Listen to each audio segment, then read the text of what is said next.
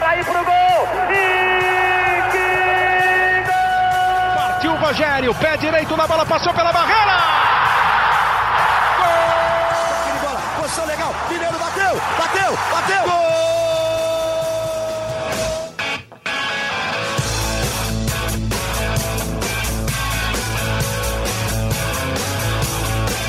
Bom dia para quem é de bom dia, boa tarde para quem é de boa tarde, boa noite para quem é de boa noite. Se você nos ouve na madrugada, boa sorte. Meu nome é Leonardo Lourenço, sou repórter do GE e esse é o podcast GE São Paulo. Hoje, num clima muito mais agradável para gravar esse podcast, já olho a carinha de Caio Domingues aqui, mandando um sorrisão enquanto gravamos esse podcast, porque no caso do São Paulo, a última impressão é a que fica, né, Caio? Ontem o São Paulo bateu o Tigre, um jogo cercado de muita tensão durante a semana por causa do histórico entre as duas equipes, por causa daquela final de 2012, é, com exceção de uma de um vacilo, dá para chamar de vacilo, da própria torcida do Tigre, que apedrejou o ônibus do Tigre quando achava que era o ônibus do São Paulo. O jogo foi todo tranquilo. Os relatos é de que o São Paulo foi muito bem recebido lá e não teve problemas de segurança. É, além disso, ainda enfiou 2 a 0 no Tigre, num jogo com dois tempos, acreditem. Esse jogo teve dois tempos, o primeiro foi muito ruim, e no segundo, acho que para variar, o Tigre não entrou em campo, né, Praz? Porque São Paulo dominou, ganhou de 2 a 0, fez os dois gols do segundo tempo e volta, e volta para São Paulo com uma vitória. A gente não pode falar que voltou ainda, porque o São Paulo teve um problema no voo nessa manhã de sexta-feira, enquanto gravamos esse podcast. E eles já deveriam ter voltado para São Paulo, agora eles estão esperando um novo voo para retornar ao Brasil. É, como sempre, a gente começa ouvindo o nosso voz da torcida, o querido Caio, como disse aqui no humor magnífico. É, Caio, conta pra gente o que é que você viu do jogo de ontem e quais são as perspectivas para esse restante de temporada, já que São Paulo voltou a campo depois de três semanas só treinando. Fala, Léo, Felipe, Ruiz, né, nosso querido Praz. Cara, é, eu acho que São Paulo fez um bom jogo, é, eu vou na contramão de muita gente que está dizendo que o São Paulo fez um mau primeiro tempo. Eu não acho. Eu acho que o primeiro tempo foi equilibrado, em que o Tigre teve mais oportunidade do que o São Paulo. É verdade, como é esperado num jogo da Argentina. É, basta a gente ver que o São Paulo joga na Argentina há pelo menos 70 anos e a quarta vitória numa competição é, da Comebol, de acordo com o Alexandre Grisbert, é a oitava vitória do São Paulo em solo argentino mas a quarta vitória em uma competição oficial. Então é difícil ganhar na Argentina, independente do nível do adversário. Nunca foi fácil ganhar, então era esperado que o São Paulo sofresse um pouco no primeiro tempo, ainda mais que nem o Léo falou, com toda a atmosfera que foi criada para esse jogo, uma rivalidade unilateral, porque do lado da torcida do São Paulo a gente não rivaliza com o Tigre, a gente rivaliza com o River, com o Boca, com o Tigre não. Então, assim, foi criada uma atmosfera é, é, tensa para esse jogo. E o São Paulo sofreu, mas sofreu com a cabeça boa no primeiro tempo. O São Paulo fez um bom segundo tempo. É, Rogério mexeu muito no esquema tático, né? Eu até é um palpite, não é uma informação. Eu até acho que tem um sopro do Murici aí nessa nessa formação nova com três zagueiros. São Paulo conseguiu fechar a casinha sofreu sustos, mas assim, nenhum lance ah, absurdo. O que mostrou que o Rafael pode ser um goleiro que, que dê confiança para a torcida, porque até agora ele não tinha sido testado da forma como ele foi testado ontem e passou uma confiança. O, o, o Michel Araújo é, estreou muito bem, o Erisson, que você é, falou aqui nos bastidores, será que ele vai ser a sombra para o Caleri? Para mim, jogou muita bola, com uma movimentação diferente do Caleri, são características totalmente diferentes. Então, gostei do que vi. É, a, a impressão que o São Paulo tinha passado, de novo, parafraseando você, Léo, a última impressão aqui fica. A última impressão do São Paulo era terrível. São Paulo sendo eliminado pelo São Bernardo, briga de bastidores, é, problemas na gestão e tudo isso que a gente falou nos últimos podcasts, nesses 23 dias sem jogos. De repente, o São Paulo vai para a Argentina contra um adversário complicado e sai com uma boa atuação. Isso significa que o São Paulo vai muito bem no Campeonato Brasileiro? Não. Mas isso pode trazer um pouco mais de confiança para a torcida, pode trazer um ambiente um pouco melhor para a Copa do Brasil e para a estreia no Brasileiro. Então, sim, estou satisfeito e não estou com aquela turma, ah, o adversário era muito ruim. Cara, jogar na Argentina contra qualquer que seja o adversário é muito difícil. Ou você vai me dizer que o Tigre é muito pior que o Ahuasca lá, que o Flamengo perdeu no Equador. Não. Então, assim, é difícil jogar fora e o São Paulo foi lá e fez com maestria. Foi com maestria, Praz? Como é que você analisa o jogo de ontem? Grande Léo, bom dia, boa tarde, boa noite, boa madrugada para você, para o Caião, para todo mundo que nos escuta. Eu acho que não foi com tanta maestria, não. É, eu concordo com, com, o Caio que é difícil jogar fora, que é, é, é, uma estreia numa competição internacional. São Paulo tinha garotos em campo, tinha o Natan, que foi muito mal, é, tinha o Beraldo, que, cara, o Beraldo fez um jogo espetacular, pensando em primeiro, é, primeira partida desse tamanho, assim, é impressionante a personalidade desse zagueiro canhoto do São Paulo. Vou falar que sem medo de errar, o Beraldo vai ser um zagueiro com carreira grande, carreira até internacional e tudo mais. Então, assim, tem uma dificuldade embutida, mas eu não achei o primeiro tempo do São Paulo bom, não. Eu achei um primeiro tempo nervoso, com erros de passe na saída de bola. E o Tigre não é um time espetacular, o Tigre não criou muito, o Tigre não amassou o São Paulo, nada disso. As chances que o São Paulo teve, a grande maioria delas foram em erros é, que o Tigre teve, desculpa, a grande maioria for, é, foram em erros do próprio São Paulo. O Natan errou uma, uma saída de bola que o, que o, que o Rafael pegou. É, teve bola aérea, duas, é verdade, bem lembrado. O Caio faz o sinal de dois aqui. Então o Natan, ele estava extremamente nervoso no jogo de ontem. Eu senti o Natan meio fora do compasso do time do São Paulo, que teve a volta de um Arboleda espetacular. O que joga de bola o Arboleda. Eu até falei no, no último podcast que a gente gravou aqui, Léo, não tínhamos a sua brilhante presença, de que o São Paulo tem dois pilares são Paulo tem um pilar defensivo, que é o Arboleda, e São Paulo tem um pilar ofensivo, que é o Jonathan Caleri, que não jogou ontem. É impressionante como o São Paulo cresce com os dois em campo, e ontem com o Arboleda, que, é o que a gente pode falar aqui, que é o que a gente viu. O Arboleda é muito bom por baixo e por cima, melhor ainda. O São Paulo sofre muito menos quando ele está em campo, porque no jogo aéreo ele é muito bom. Ele tirou algumas bolas de cabeça ontem, ele ganhou bolas por baixo também. É um zagueiro muito firme, muito, um dos melhores é, do Brasil, assim, sem dúvida nenhuma. Então, ele elevou o nível é, é, do poderio é, defensivo do São Paulo. O trio todo foi bem. O Alan Franco, acho que um pouquinho mais abaixo dos outros dois. Mas o São Paulo foi firme. Mesmo no primeiro tempo, o São Paulo em nenhum momento se sentiu pressionado, acuado pelo Tigre. Nada disso. As chances do time argentino foram é, em, em, erros pontuais do São Paulo. Aí no segundo tempo, com um ajuste, eu acho que passa muito o segundo tempo do São Paulo pelo Mendes. Pelo seguinte, é, o, o Ceni consegue que, é, fazer com que o Mendes pega essa bola, diferentemente do que ele pegava antes, já do pé do zagueiro, muito lá atrás. O Mendes começa a pegar a bola do meio de campo um pouquinho para frente. E aí ele achava passes dos dois lados, tanto na direita quanto na esquerda. O Nestor participou muito mais do jogo, achou um passe impressionante para o Edson fazer o primeiro gol. Então, o meio de campo do São Paulo estava mais compacto.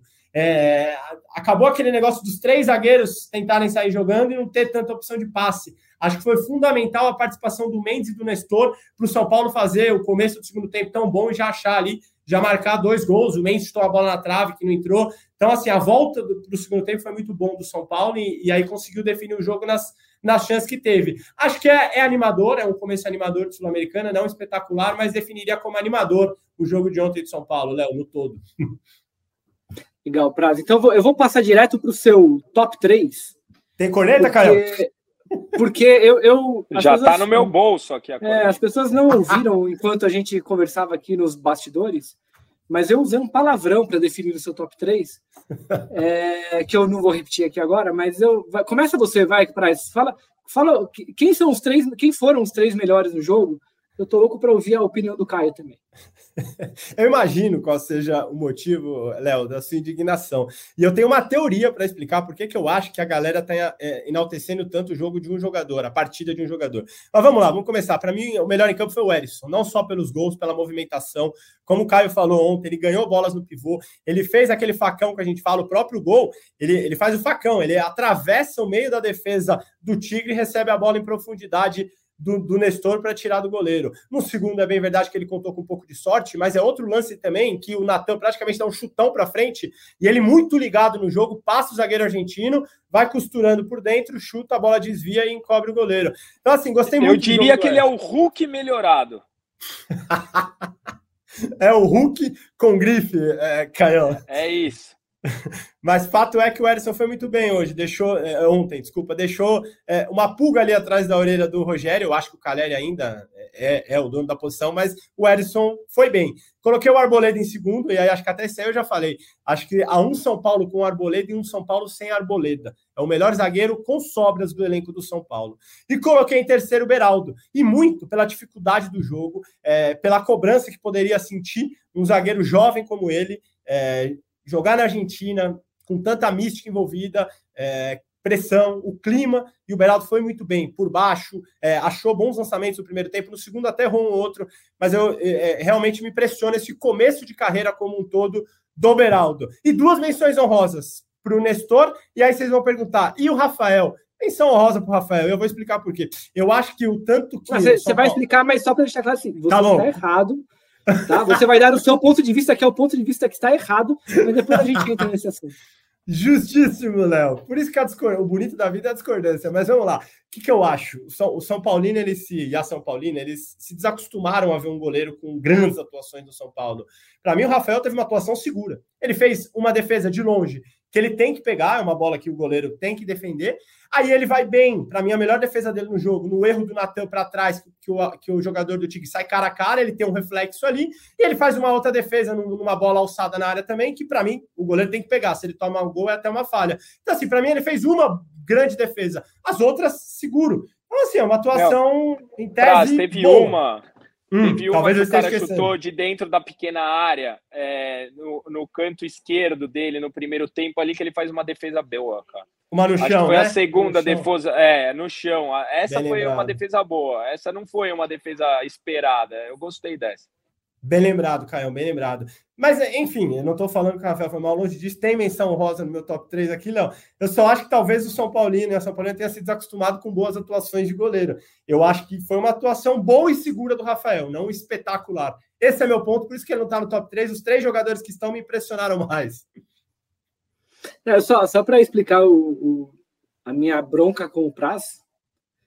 É, não, é que eu acho que o Rafael, eu concordo, assim, ele, ele ele foi muito bem no primeiro tempo, no segundo tempo ele foi muito pouco exigido, né? Até pela, pela melhora do São Paulo. É que eu acho que o Rafael ele muda a história do jogo ao fazer aquela, principalmente aquela defesa do Natan. Quando o Natan erra aquele passe, se aquela bola o Rafael não pega, a história do jogo seria completamente diferente. O São Paulo tomar 1 a 0 naquele momento do primeiro tempo, em que jogava muito mal, e, vindo de um erro de passe do pior jogador do time no momento, que era o Natan, provavelmente o Natan não, não teria voltado para o segundo tempo, por exemplo. Eu acho que ele, ele não teria carga emocional para voltar para o segundo tempo, por exemplo. Então, acho que assim, acho que o Rafael ele foi bem, mas eu acho que ele tem uma, ele tem uma importância na história do jogo. Foi tivesse decisivo, tomado né? aquele gol, é, tivesse tomado aquele gol, e eu não sei se o São Paulo teria tido é um condições de, de, de, virar a partida, por exemplo. Mas Como é, essa, essa, essa é a minha bronca. Como diria o Zé, a parte anímica ia para o buraco. É, pois é, porque era um momento muito complicado. O São Paulo não estava jogando exatamente bem, estava é, jogando fora de casa. Então acho que ele foi muito importante a fazer aquela defesa. Eu trocaria o Rafael pelo Beraldo no seu top 3 aí, colocaria ele na segunda posição, deixaria o Arboleda em terceiro, mas reconheço que o Beraldo também foi muito bem e acho que o Beraldo é, hoje ele tem lugar nesse time. Voltando o Diego Costa, acho que quem roda é o Alan Franco até porque se o Rogério pensar diferente, ele também tá errado, que nem o Praça. Caião, vai sua, sua vez, cara, sua vez. Tô de acordo, Zé, Léo, com a sua análise. Acho que o Rafael merece estar. E, e, o que me. Eu falei que a minha corneta estava no bolso, porque a gente tem sempre 37 menções honrosas e a gente não falou sobre o Michel Araújo. Cara, chegou na segunda-feira, foi apresentado, jogou improvisado, que para mim é isso que, que sobe ainda um pouco mais a partida que ele fez. Pô, para mim se apresentou muito bem. É, no primeiro tempo, principalmente, quando o São Paulo não vinha bem, ele dava opção dos dois lados do campo, aparecia pela direita, aparecia pela esquerda, criou, desarmou. Gostei muito da estreia dele, acho que pode ser um jogador útil. Então, teria que ter no mínimo uma menção honrosa sobre ele. Eu, eu concordo que os três que o Praz colocou, com a exceção do Rafael pelo Beraldo, que eu também faria essa troca, mereciam estar lá. Mas o Michel Araújo vale uma menção honrosa aí. É que, é que se, tem, se tem muita menção rosa, o Eduardo Rodrigues, que não está aqui com a gente, e você, cara, vocês não gostam. Mas tá, tá de férias de novo, Edu? Dessa vez tá de só folga, folga tá de, de folga, comendo ovo de Páscoa uma hora dessa. Mas protesto aceito, Caião. Menção honrosa para o Michel Araújo, que fez um belo jogo pela esquerda, mesmo improvisado. Então vamos fazer um negócio, ó. já que o Caio puxou esse gancho, vamos falar um pouquinho do Michel Araújo, depois a gente volta para o top 3 negativo, até para manter o clima agradável desse podcast, de otimismo, etc. Vamos voltar a falar do Michel Araújo, porque acho que ele foi, sem dúvida nenhuma, a principal surpresa da escalação do Rogério ontem. É, ele jogou muito bem, mas o Praça fez um, uma, uma crítica antes do jogo no Twitter, que eu acho que ela não pode ser ignorada pelo fato dele ter jogado bem. É, então, o, Prazo, explica primeiro o que, qual foi a sua, a sua opinião quando você viu o, o Michel na escalação. Explica o que, o que você percebeu naquele momento ali. Grande, Léo. O ponto é o seguinte: o São Paulo teve 23 dias de preparação entre é, a eliminação para a Água Santa e a estreia na Copa Sul-Americana contra o Tigre. É, é quase uma pré-temporada de novo. Se a gente pensar que a pré-temporada tem 30 dias, o São Paulo teve praticamente uma nova pré-temporada. E aí me estranha muito o Rogério ter tido tanto tempo para fazer ajustes, para treinar jogadores em todas as posições e aí, um jogador que chega na semana do jogo ganha a posição de titular. É, é óbvio que a gente hoje em dia não Improvisado, né? Improvisado. Ele não é lateral esquerdo, ele não é ela, ele jogou improvisado. Isso é o que causa. Mas aí é que tá, não tem outro, né? Tem só o Patrick. A gente, se fosse o Caio, seria improvisado também. É, mas o Caio, quando ele vem ao São Paulo, a diretoria de São Paulo fala abertamente que ele chega com a missão de atuar na lateral esquerda. Então, ainda que ele seja atacante de origem, a diretoria o trouxe para ser lateral. Então, a, e a gente não pode esquecer, vai, só para o torcedor que talvez esteja um pouco aéreo, o Wellington está machucado, ele só deve voltar daqui quatro meses, ele operou o tornozelo. Então, as opções para o Rogério são o Caio Paulista, que, como o Caio lembrou, é um atacante, mas que chega ao São Paulo com essa missão de ser a sombra do Wellington, e o Patrick, que é um jogador do sub-20 que subiu recentemente, teve poucas chances ainda no profissional. É, essas são as duas opções de laterais para o Rogério, que no fim das contas optou pelo Michel. E o Michel foi bem, né? Cara, eu gostei bastante. Eu achei que ele não se escondeu do jogo, justamente por jogar improvisado, cara. É, não, com todos esses ingredientes que a gente já falou aqui, poderia dar uma, uma pressão maior, eu gostei, cara. Gostei bastante de como ele se apresentou. É, não que eu seja esses caras que se ligam a esse tipo de coisa, mas Uruguai no São Paulo costuma dar certo. O que, o que me pegou no jogo de, de, dele de ontem, Caio, foi a personalidade, muito mais do que a muito. bola em si. Ele, ele cavou faltas em momentos em que o Tigre talvez tentou por uma pressão, ele deu aquela esfriada no jogo, enfim, ele teve muita personalidade. Foi um jogador que chegou para uma, entre aspas, fogueira e atuou com personalidade. Isso foi o que mais me chama a atenção. Ele quase fez um a gol e ainda cavou um cartãozinho amarelo no segundo tempo ali. Verdade. Um jogador que estava mais nervoso ali, né?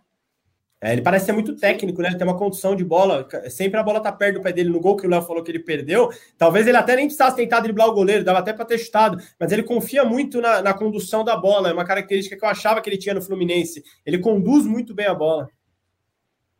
Pois é, então.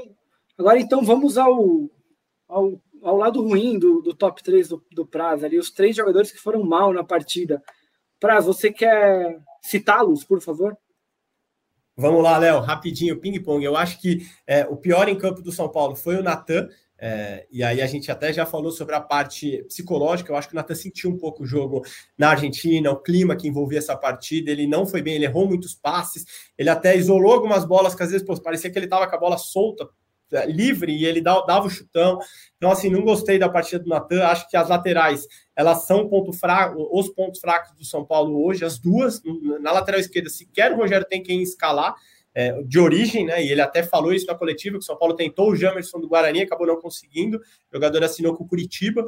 Então, assim, o São Paulo precisa urgentemente de um lateral esquerdo e na direita também. Apesar de ter muitos nomes ali, mas nenhum que você tem certeza que vai pegar a posição e jogar. Rafinha se recuperou ontem, entrou, mas tem que ver como é que vai voltar. Foi uma lesão mais séria, um jogador com idade maior. Você tem o Igor Vinícius, que também não consegue jogar e fez a cirurgia por conta da pubalgia. Então, assim, as duas laterais, para mim, são os grandes problemas do São Paulo para a temporada de 2023. Coloquei em segundo o Alan Franco e acho que esse jogador está na dívida com a torcida ali, pela expectativa que foi criada, é, chegou com uma moral, até um status de titular, não fez um bom Paulistão, oscilou bastante, fez jogos bons, mas fez jogos bem ruins, como o clássico contra o Corinthians.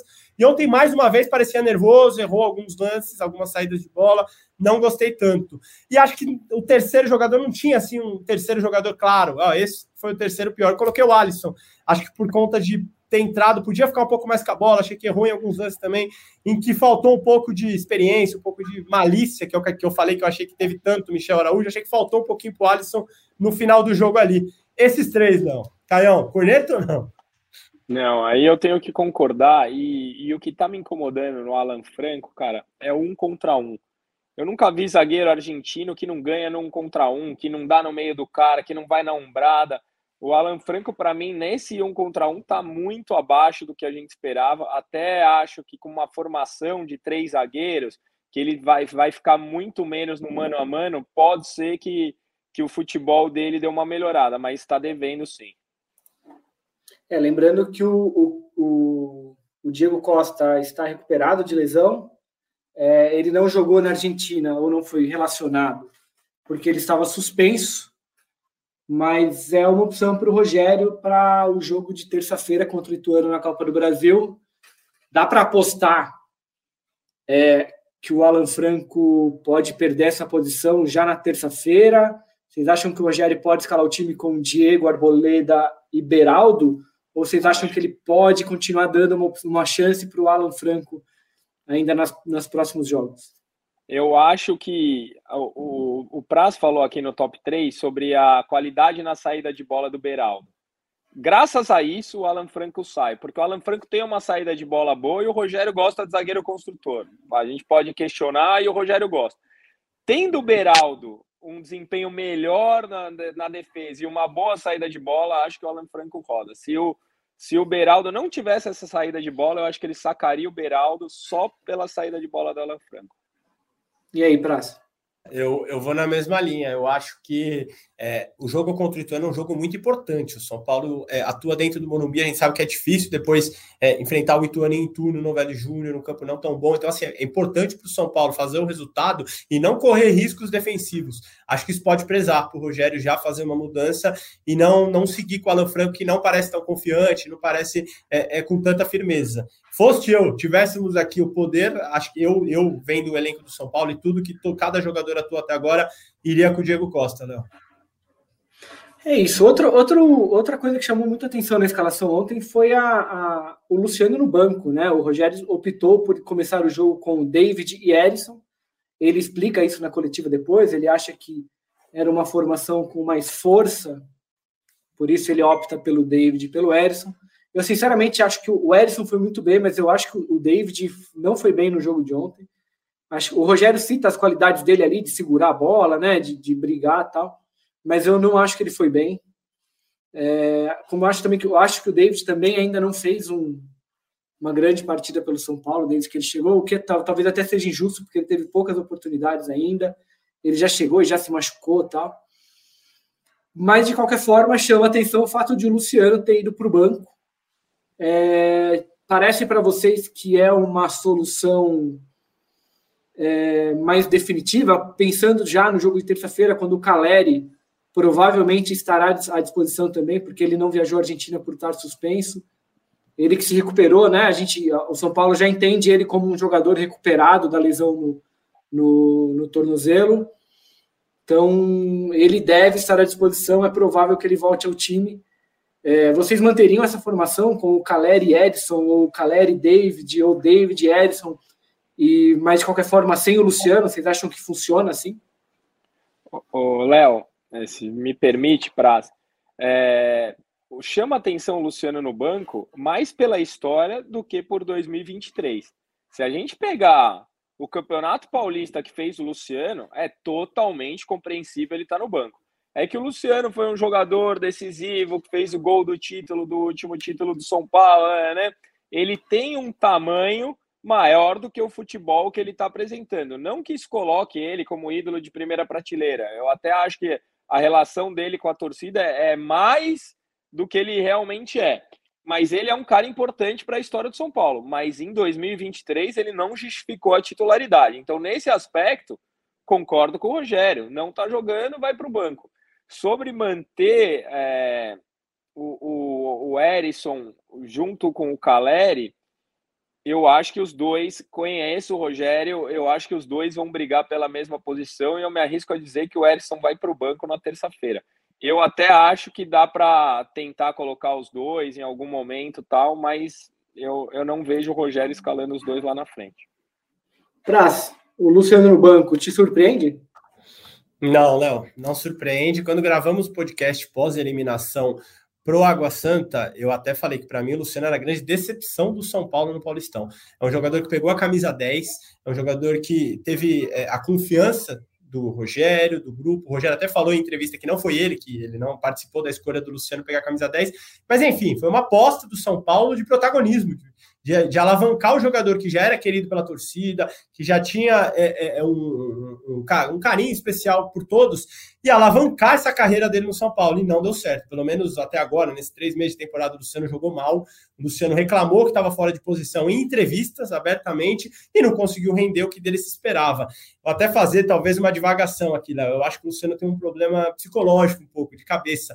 Eu acho que o Luciano, às vezes, ele, ele pensa que ele pode render mais, ele quer participar mais, ele fala muito, enfim. Eu acho que se o Luciano fosse um pouco mais centrado, é, ele é um bom finalizador, ele cabeceia bem, ele tem muitos requisitos ali de, de, atacante, de bom atacante. Só que eu acho que às vezes o Luciano quer é, é, participar mais, quer mostrar, ele, ele, quer, ele tem uma necessidade de mostrar aos outros, a torcida do São Paulo, que ele está atuando, que ele está falando, e acho que isso talvez atrapalhe um pouco o futebol dele em alguns momentos. É bom atacante, mas a temporada até agora é ruim, Luciano.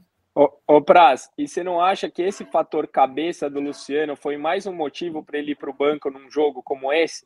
Que tinha muita coisa envolvida, muita coisa sendo falada antes, que podia ser um jogo muito físico, de muita reclamação, de muita catimba, e o Luciano a gente sabe que é o Luiz Fabiano do, da, da década, né? Que, que poderia ser expulso num lance ali. Então, acho que até isso que você falou justifica o Luciano estar tá no banco.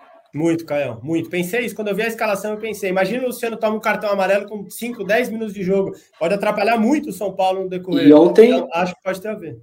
E ontem o juizinho deu uns cartões, né, cara? No começo do jogo ali, ele não ficou economizando, qualquer coisinha ele já. Acho que o Nestor tomou cartão, o Wellington Rato, tomou cartão. Jogadores, acho que dois ou três jogadores do Tigre também tomaram cartões já no primeiro tempo. Acho que faz bastante sentido isso. E aí, falando do Erisson, é, como o, o Caio falou agora, a gente se lembra que quando o Erisson chega ao São Paulo, ainda no Campeonato Paulista, ele chega com a, a a etiqueta, digamos, de ser o reserva do Caleri, de ser alguém que fizesse sombra ao Caleri. O São Paulo é, né, tinha via ali o Caleri de vez em quando se machucava, tomava um cartão e não tinha ninguém para jogar, para fazer como o Caleri fazia, tanto que o Rogério em alguns momentos foi obrigado a escalar o Galopo é, como centroavante. É, se eles não podem jogar juntos, e convenhamos que o Caleri, a, apesar de tudo, não, não fez um grande campeonato paulista. É, Caleri pode botar as barbas de molho nesse momento em que o Edson começa a, a demonstrar bom, boas performances no São Paulo? Vocês acham que já podemos debater sobre isso ou estou sendo apressado demais? Cara, eu, é, eu acho que a discussão do Caleri e do Erisson é meio Pedro e Gabigol. Eles podem jogar juntos, mas vai ter que mudar o esquema tático. E a gente sabe como é o Rogério com as suas convicções. Eu vejo muito mais os dois brigando por uma posição pelo estilo de jogo do Rogério do que os dois jogando junto. Mas eu acho que os dois podem jogar juntos, porque eu não vejo, não são características iguais. Os dois são camisa 9, os dois gostam de fazer gol, mas a, a movimentação do Erisson, para mim, é maior do que do Caleri. Eu vejo ele com um pouco mais de velocidade e o Caleri é um jogador mais fixo de área, de incomodar zagueiro, de prender a marcação lá atrás. Eu, eu vejo características diferentes. Na minha opinião, poderiam jogar juntos, mas pensando com a cabeça do Rogério, não sei se vão jogar juntos, não. É, eu vou muito por aí também. Acho que eles não vão atuar juntos de início. Acho que muito raramente isso vai acontecer. Acho que pode pode acontecer em, em momentos circunstanciais, São Paulo precisar de uma vitória no mata-mata, enfim, aí jogarem juntos. Acho que a cabeça do Rogério não, não vai funcionar para adaptá-los, até porque eu também tenho dificuldade de ver isso no, no, no, meu modo de futebol. Acho que são jogadores que vão ocupar espaço parecido. Acho, assim como o Caio, que o Erisson é um pouco mais veloz, pode sair da área, é, tem a perna esquerda, um chute de longe, que ele já fez alguns gols assim pelo Botafogo de fora da área, mas acho que ficaria um time bem mais pesado na frente, não é o que o Rogério gosta. É, quanto à disputa em si, eu acho que o Caleri segue na frente, Léo. Acho que é, o começo de ano dele não foi tão bom, mas a gente lembra que ele também nem jogou tanto assim. Ele perdeu dois jogos inteiros é, por conta do, do, tornozelo. Contra a Portuguesa ele fica no banco, mas ele nem entra. Então, assim, acho que o recorte é pequeno e de um jogador que vinha atuando ali no sacrifício, pelo que a gente escuta no São Paulo, ele começa o ano já com esse problema no tornozelo. Então, acho que talvez seja até um pouco injusto cobrar o começo de temporada do Caleri. Acho que o ano dele de 2022 foi o melhor da vida, o melhor da carreira. Ele fez quase 30 gols, se eu não me engano, 27 gols pelo São Paulo ele fez. Então, acho que ele ainda é o titular é, com sobras da posição. Óbvio, o campo vai falar como tem que falar. Se o Erisson estiver treinando melhor, se o Caleri voltar mal agora é, é, da lesão que ele teve um pouco mais grave no tornozelo, o Erisson pode ganhar a posição. Mas no que, no que eles já mostraram até agora, acho que o Caleri está na frente. Mas ele não poderia brigar com o David, por exemplo, Praz, porque o Léo comentou e eu concordo. Eu acho que o David ainda não fez uma partida que justifique a titularidade absoluta. Mas aí teria que mudar o esquema. Você não acha que ele poderia, o Erisson, brigar nessa vaga aí? Eu, então, cara, eu acho que daria. É, eu imagino que esse time poderia funcionar assim, só que eu acho que a cabeça do Rogério não vai andar nesse sentido. Eu acho que ele não, assim como você falou aqui, eu concordo. Acho que o Rogério gosta muito desse jogador é, é de segundo atacante, que o David jogou ontem, enfim, e tem o Luciano que pode jogar. Ele gosta muito mais desse jogador é, é, saindo da área com força para receber a bola no meio-campo, como o David, David às vezes busca, costurando por dentro. Então, eu acho que daria, mas acho que o Rogério vai usar só circunstancialmente. É, e o Caleri, a gente tem agora que ficar observando também, é, porque eu tive lá no Refis do São Paulo sexta-feira passada, semana passada, a convite do clube, a gente foi lá conhecer o Refis, dar uma olhada nos equipamentos novos tal, e a gente estava conversando lá, né? O Caleri, ele teve essa lesão no tornozelo, e vocês vão se lembrar, como o Praz já citou, era uma coisa até crônica que ele já vinha sentindo antes. É, no jogo contra o São Bernardo foi quando o negócio estourou mesmo. E, vocês vão se lembrar que naquele momento falou-se até em fazer uma cirurgia. É, então, o São Paulo e o Caleri debateram ali por alguns dias a possibilidade de fazer cirurgia. O que o Dr. Sanches nos contou é que o Caleri viajou à Argentina para ter um, uma segunda opinião de um especialista conhecido dele e que o Caleri pediu para que não fosse feita a cirurgia. Então, eles optaram pelo que eles chamam de tratamento conservador, que é aquele em que você não precisa cortar ninguém, né? É, é uma opção do São Paulo. O, o, o Carlos Belmonte, diretor, nos disse que geralmente essa é a primeira opção do São Paulo. Eles sempre optam pelo tratamento conservador. Agora a gente precisa esperar o Caleri voltar para ver se esse tratamento de fato funcionou. É, a gente viu situações semelhantes acontecerem no São Paulo, em que cirurgias foram adiadas, mas que no fim elas acabaram sendo necessárias. Teve o caso do Luan, por exemplo, que passou quase seis meses é, insistindo no tratamento é, não cirúrgico, até que ele precisou fazer uma cirurgia no ano passado. E agora, mais recentemente, o Igor Vinícius, que já teve um problema de pubalgia no ano passado, ele voltou, chegou a fazer dois jogos no começo da temporada, é, até que sentiu de novo e foi obrigado a fazer uma cirurgia. Então, acho que o, o, o Edson ainda tem essa brecha. Eu não sei se o Caleri volta é, 100%. O São Paulo, obviamente, né, depois desse tratamento conservador, a análise clínica é de que ele está em condições de jogar, isso é óbvio. Mas a gente viu, por exemplo, o Renato, o Renato Augusto no jogo do Corinthians, que passou por uma situação muito semelhante também, ficou quase mais de 30 dias num tratamento conservador no joelho, e com 15 minutos de jogo, infelizmente, ele pisou ali, não, não, foi, nem, não foi nem uma pancada, né? Foi no momento em que ele pisa na grama numa dividida, ele sente o joelho, o Corinthians agora está fazendo as análises lá, os exames. É, aparentemente não é nada muito grave, mas também não é nada simples. Então, acho que o, o Caleri a gente ainda tem que observar por causa desse histórico, né? Optaram por um, por uma, é, um tratamento conservador, acho que é preciso observar, mas tudo indica que o Caleri volte a jogar já na terça-feira, um jogo contra o Ituano, no Morumbi, o primeiro jogo, da, é o jogo de ida da terceira fase da Copa do Brasil, é a estreia do São Paulo na Copa do Brasil, é, primeiro jogo no Morumbi, o segundo jogo depois em Itu, É, o que esperar dessas duas partidas? O São Paulo é favorito, mesmo é, nesse momento. O Ituano é um time que chegou às semifinais do Paulista, caiu para o Palmeiras, já tinha eliminado o Corinthians. E curiosamente, o Rai Ramos, um dos destaques do Ituano, é hoje é, lateral do São Paulo e não vai poder jogar porque já jogou a Copa do Brasil pelo Ituano. O que esperar desses dois jogos, amigos? É, eu falei aqui que esse jogo contra o Tigre, emocionalmente, ele foi mais importante do que um jogo comum de primeira fase de Sul-Americana. Se o São Paulo pega o Cabeleira lá do, do Chile nessa primeira fase e ganha fora de casa, a gente ia estar aqui, ah, legal, ganhou fora de casa.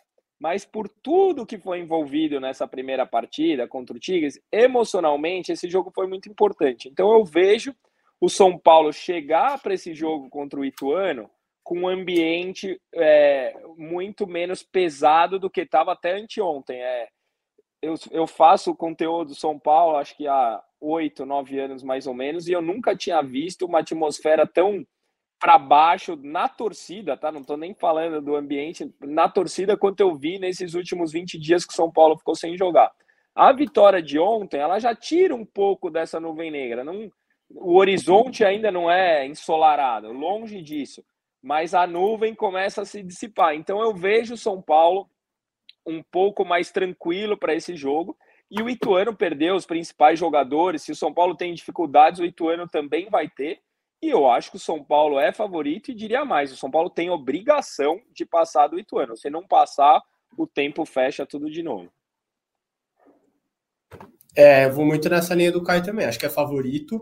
O, o Ituano perdeu o lateral direito, como se fala, Ray Ramos. O Meia, achei que fez um Paulistão bem interessante. O Gabriel Barros fechou com o Inter, né? Então já, já também não vai jogar contra o São Paulo. Então, assim, é um o zagueiro que... foi para o Fortaleza também, né? O Bernardo? Verdade, exatamente. O Bernardo, que vários clubes se interessaram, fechou com Fortaleza, né?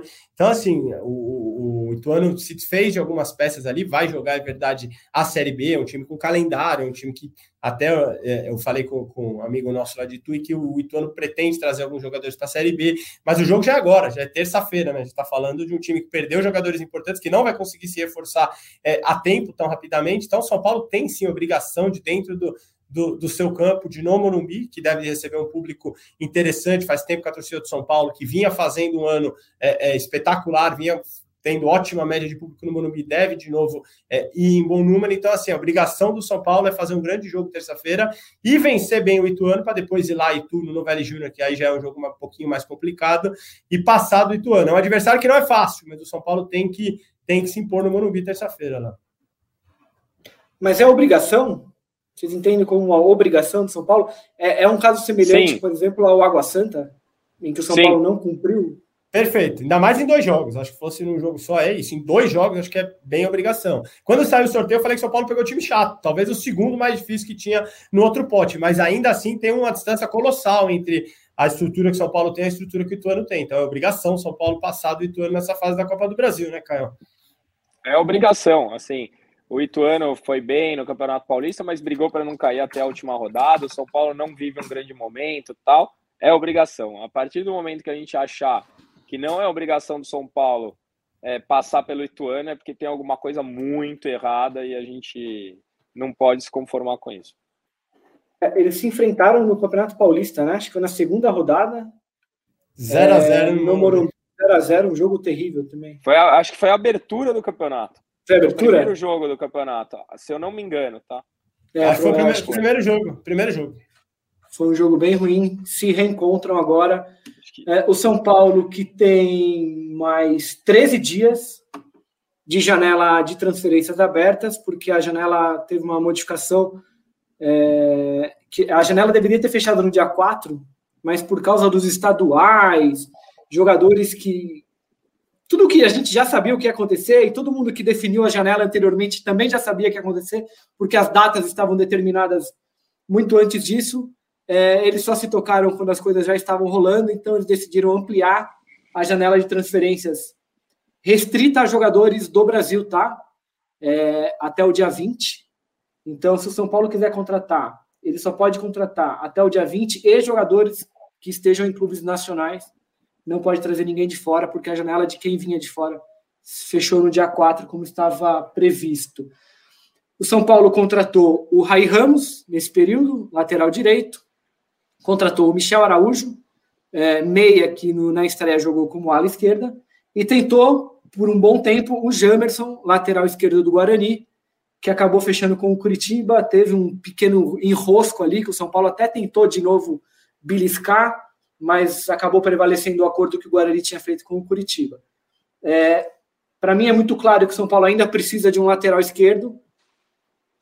Dá tempo? Tem alguém? Dá para buscar ainda? Vocês acham que São Paulo vai buscar? Porque, ou pelo menos o que a gente ouviu lá no CT outro dia, é que, apesar do tempo, não há perspectivas de, de reforços até o fim dessa janela. Mas se vocês fossem cartolas, vocês apostariam aonde? Que, em, quais esforços vocês fariam até o dia 20 para tentar reforçar o São Paulo? O Pra sabe mais que eu dos bastidores aí, mas eu duvido que venha. E contratar por contratar, eu sou contra. Eu acho que tem que contratar alguém para resolver. Eu até gostaria do Gemerson, do Jamerson, né? Eu acho que seria um bom nome, mas eu duvido que venha alguém. Não, não acredito nisso, não.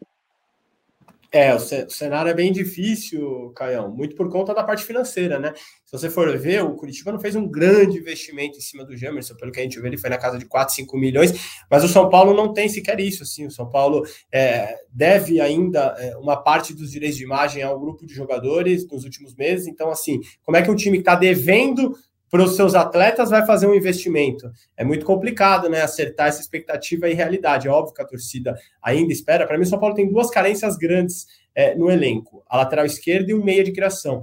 Acho que em jogos em que o São Paulo, falei até isso logo após a eliminação contra o Água Santa, em jogos em que o São Paulo tem que propor, falta muito criatividade, falta um jogador que põe a bola no chão, que encontra passes. A lateral direita, que eu falei que é um problema, mas você tem mais opções, né? Para mim é um problema porque você não tem ninguém fixo ali que você fala, não, esse cara vai tomar conta da posição, mas pelo menos você tem opções para rodar ali. Na esquerda você não tem ninguém. É um absurdo. Oi, Caio. Tem seis opções, né? É o Só único time seis. do mundo que tem seis tem opções. Tem seis lá. laterais direitos e talvez não tenha ninguém que você fale, não, é certeza que esse cara vai ser o lateral direito de São Paulo 2023.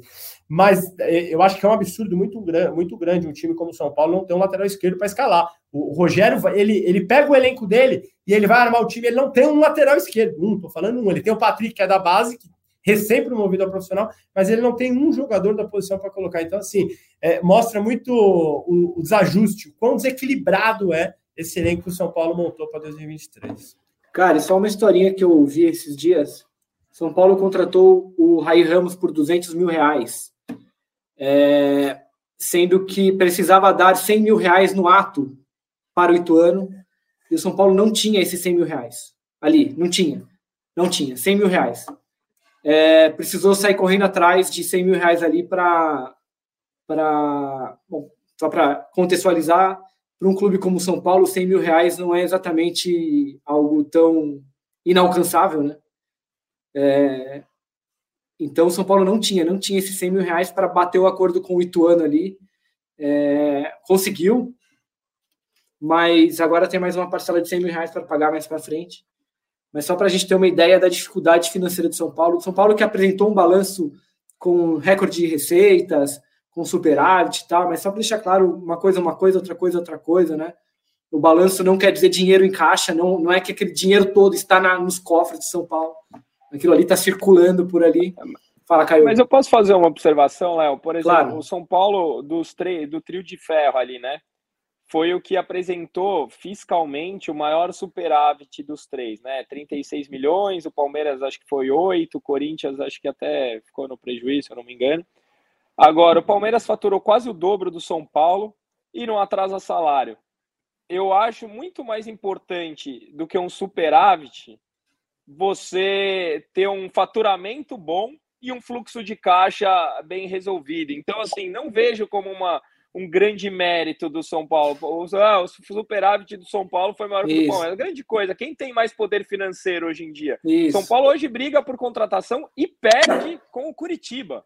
Então, assim, grande coisa. Eu preferia que tivesse no 0 a 0 mas com fluxo de caixa muito mais bem adequado. Isso, acho importante dizer isso porque a gente, às vezes, a gente fica batendo bumbo, né, para esses números tal, mas é como o Caio falou, né?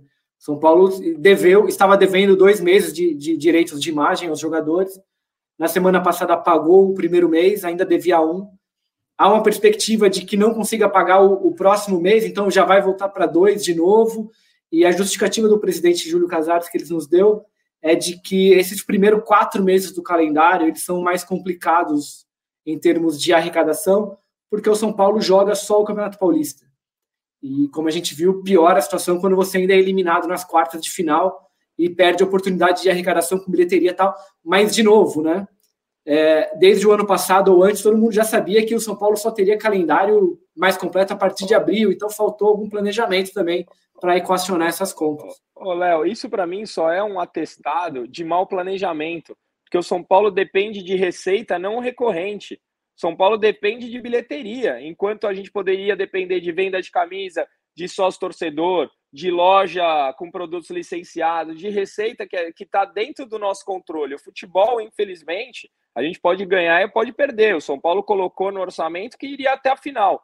Caiu antes, está sem fluxo de caixa. Então, assim, ao invés de apostar em resultados esportivos, em receita não recorrente, São Paulo tem que criar receitas. São Paulo é a terceira maior torcida do Brasil.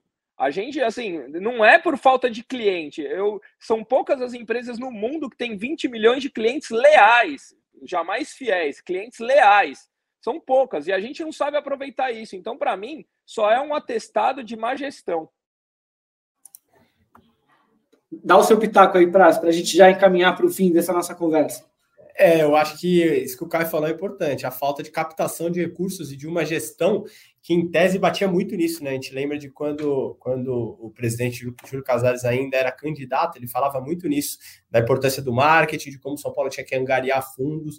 É, se não fosse a venda do Anthony, é, que foi uma venda milionária para o Manchester United, São Paulo poderia fechar no vermelho. Então, assim, é o que o Caio falou, São Paulo depende muito de, de rendas em que elas não são certas. É óbvio que se o São Paulo depender da, da, da bilheteria do Paulistão até a final, pode não acontecer. É óbvio que se o São Paulo depender da bilheteria é, até a final da Sul-Americana, pode não acontecer. O São Paulo pode cair nas oitavas. Então, enfim, é muito problemático quando você depende de rendas que podem não acontecer. Então, acho que falta sim uma estrutura, um planejamento de marketing, uma ideia maior é, de gestão, de captação de recursos. É, acho que a gente ouviu muito, muito dessa diretoria. Ah, vai ter o Banco do São Paulo, vai ter, assim, inúmeros fatores que, que sequer saíram do, do papel. Esse fato do banco ainda, o São Paulo teve que soltar uma nota falando que seria adiado, tinha uma data para isso acontecer, e aí depois foi adiado porque não, o São Paulo não conseguiu ali, enfim, internamente fazer com que isso acontecesse. Então, acho que até agora a gente vê uma gestão de muita, muitas palavras, de muitos sonhos, de muitas né, ideias, mas fatalmente, quando a gente vai para o papel, a grande maioria delas não aconteceu. É isso. Então, só para a gente arredondar aqui, o São Paulo, na última quinta-feira, foi à Argentina e venceu o Tigre por 2 a 0 na estreia da Copa Sul-Americana. Volta a jogar no torneio no dia 18, contra a Academia Puerto Cabelo da Venezuela, jogo é no Morumbi. É, mas antes, estreia na Copa do Brasil, terça-feira, contra o Ituano no Morumbi pela terceira fase, o jogo de ida.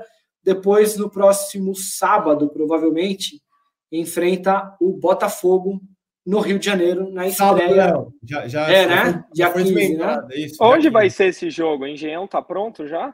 Tá marcado para o Engenhão, é Engenhão. É mesmo, dia 15. Aí o São Paulo joga na terça-feira, dia 18, contra o Porto Cabelo, em casa pela Sul-Americana. É isso.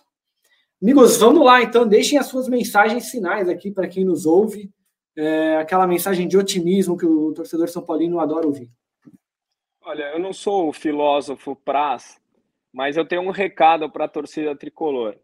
É, a gente, quem acompanha, provavelmente quem acompanha o podcast, sabe de tudo que está acontecendo no clube, não é um torcedor iludido, sabe de, de, de todas as dificuldades que a gente tem. Agora, permitam-se saborear uma vitória importante, permitam-se ser feliz ganhando num jogo importante na Argentina. Ah, não é importante? É importante sim. O São Paulo foi lá contra um adversário que se colocou como um grande rival, que quis apedrejar, que o São Paulo foi lá e ganhou. Então, assim, saibam saborear os poucos momentos de alegria que a gente está. Permitam-se ser feliz com o São Paulo Futebol Clube, que eu tenho certeza que a vida de vocês vai ser muito melhor. Ah, o adversário. É sim, é um adversário importante, foi um jogo importante e é o São Paulo Futebol Clube ganhando na Argentina. Hoje estou feliz com um sorriso de orelha a orelha. E aí, Praz? Que, queria, nas considerações finais, né, levantar dois momentos curiosos da entrevista do Rogério Ceni ontem na, na, na, Argentina. Primeiro, que quando ele começa a falar em espanhol ali, o Erisson, que estava ao lado dele, que foi o craque do jogo, melhor em campo, olha com uma cara de espantado: caramba, ele vai dar entrevista em espanhol. O Erisson, que não estava no São Paulo ano passado, então não acompanhou. O Rogério já deu todas as suas entrevistas sul-americanas do ano passado em espanhol, mas o Erisson faz uma cara de espanto, até curiosa. Então, o que eu só queria, eu só queria fazer um elogio, eu acho extremamente respeitoso da parte do Rogério fazer isso. Verdade. Ele foi questionado por um jornalista argentino e ele fez questão de responder na, na é. língua do cara. Achei super, acho muito respeitoso. Acho, acho muito legal ele ter feito Verdade, se forma. fosse o Guardiola, o Ancelotti, yeah. já tá na capa de todos os jornais, porque é o Rogério todo mundo subestima. É, acho que, é, acho que é uma demonstração de respeito muito bacana, assim. Vai lá, Prazo, desculpa, te cortei.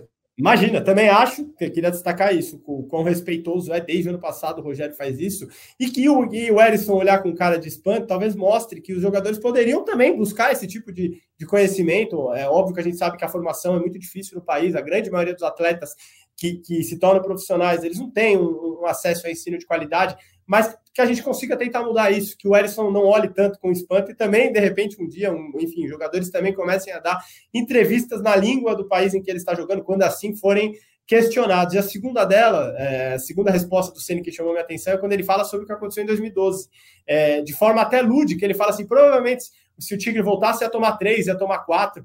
Então, assim, que a gente também tenha mais entrevistas sinceras do coração. Achei que o Rogério foi muito honesto nessa parte. Ele fala, cada um tem a sua teoria do que aconteceu naquele jogo, mas para mim, se o Tigre tivesse voltado, ia tomar três, ia tomar quatro. Acho que a gente precisa de pessoas do futebol falando mais com o coração, abrindo o que de fato elas pensam a respeito dos fatos que acontecem no, no esporte em que elas estão inseridas. É bom demais estar por aqui. Aquele abraço, Leozinho e Caião. O Rogério que estava em campo naquele jogo de 2012, era o goleiro de São Verdade. Paulo. Acho que era o único do jogo de ontem, acho que era o único que estava envolvido no jogo de, de 11 anos atrás. Amigos, muitíssimo obrigado pela presença de vocês. A torcida São Paulina tem o imenso de prazer de ouvir vocês aqui no nosso podcast. Tenho certeza que eles estão tão felizes quanto o Caio. É... E aí a gente agora acompanha. Ô, Vai lá, Caio. Diga. Só tem uma São Paulina triste, que é a minha mulher que fez eu parar, que vocês me fizeram no meio do feriado gravar aqui com vocês. Eu vou passar o telefone de vocês para vocês resolverem com ela. Fora isso, todo, toda a torcida tricolor tá feliz. Cara, manda, um beijo, gente... manda um beijo para ela, né, Campo? Já, é, já vamos, vamos, deixar aqui as nossas mais sinceras desculpas. É é, mas a presença do Caio aqui é inegociável. Eu lamento, é. mas a vida é assim para o torcedor de São Paulo é, que mora na casa questão, do Caio. Eu faço questão de estar aqui. Adoro estar com vocês. a gente também adora, Caio. Então vamos lá, pessoal. Muitíssimo obrigado. A gente volta em breve, provavelmente já na semana que vem, para o jogo do Ituano, com a presença de Eduardo Rodrigues e Edgar de Matos, porque eles vão se entupir de chocolate no domingo, mas eles têm a obrigação de estar aqui na semana que vem. Um beijo na alma de cada um, um abraço no coração, porque eu sempre me confundo, mas é sempre com emoção e honestidade em boa.